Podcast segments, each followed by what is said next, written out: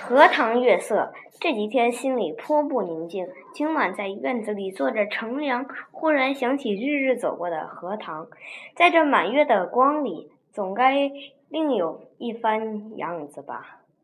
月亮渐渐的升高了，墙外马路上孩子们的欢笑已经听不见了。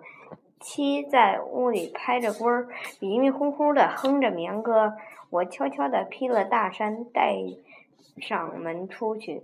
沿着荷塘是一条曲折的小梅泄路，这是一条幽僻的路，白天也少人走，夜晚更加寂寞。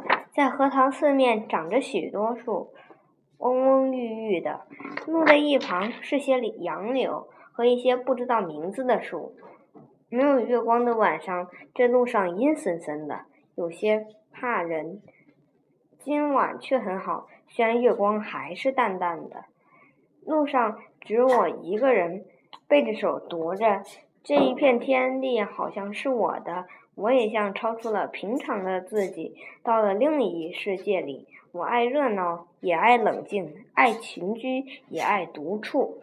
像今晚上，在一个人在这苍茫的月下。什么都可以想，什么都可以不想，便觉得是个自由的人。白天里一定要做的事，一定要说的话，现在都可不理。这是独处的妙处。我且受用这无边的荷塘月色好。曲曲折折的荷塘上面，迷望的是甜甜的叶子。叶子出水很高，像亭亭的舞女的裙。层层的叶子中间，零星的点缀着些白花，有袅娜着开着的，有羞涩的打着朵儿的，正如一粒粒的明珠，又如碧天里的星星，又如刚出浴的美人。微风过处，送来缕缕清香。仿佛远处高楼上渺茫的歌声似的。这时候，叶子与花也有一丝颤动，像闪电般，霎时传过荷塘那边去了。叶叶子本是肩并肩密密的挨着，这边宛然有一道凝碧的波痕。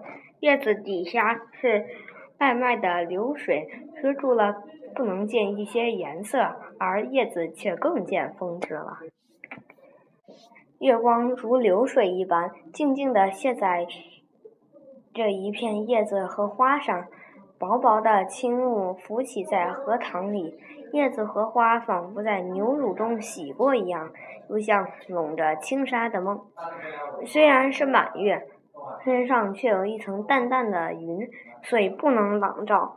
但我以为这恰恰是到了好处，酣眠不可隔少，小睡也别有风味的。月光是隔着树照过来的，高处丛生的灌木落下参差的斑驳的黑影，俏愣愣如鬼一般。弯弯的杨柳也有稀疏的倩影，却又像是画在荷叶上。塘中的月色并不均匀，但光与影。有着和谐的旋律，如梵阿岭上奏着的名曲。荷塘的四面，远远近近，高高低低，都是树，而杨柳最多。这些树将一片荷塘重重围住，只留小，只在小路一旁露着几段空隙，像是特为月光留下的。树色一律是阴阴的。乍看像一团烟雾，但杨柳的风姿便在烟雾里也辨得出。树梢上隐隐约约是一带远山，只有些大意罢了。树缝里也透着一两点路灯光，没精打采的，像可睡人的眼。这时候最热闹的要数树上的蝉声和水里的蛙声，但热闹的是他们，我什么也没有。忽然想起采莲的事情来了。采莲是江南的旧俗，似乎很早就有，而六朝时时为盛。从诗歌里可以约略知道，采莲的是少年的女子，她们是荡着小船，唱着艳歌去的。采莲人不用说很多，还有看采莲的人。那是一个热闹的季节，也是一个风流的季节。梁元帝的《采莲赋》里说得好：“于是妖童元女荡舟新许，一首余徐回，兼传语悲。渠将移而早挂，船欲动而平开。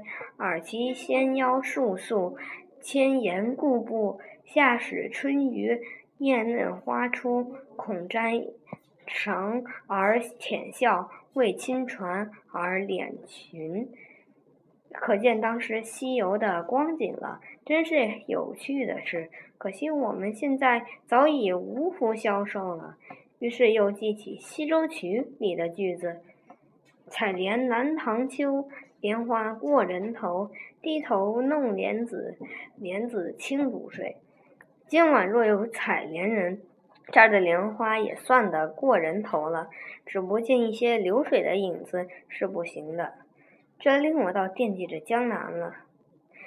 这样想着，猛一抬头，不觉已是自己的门前，轻轻的推门进去，什么声息也没有。妻已睡熟好久了。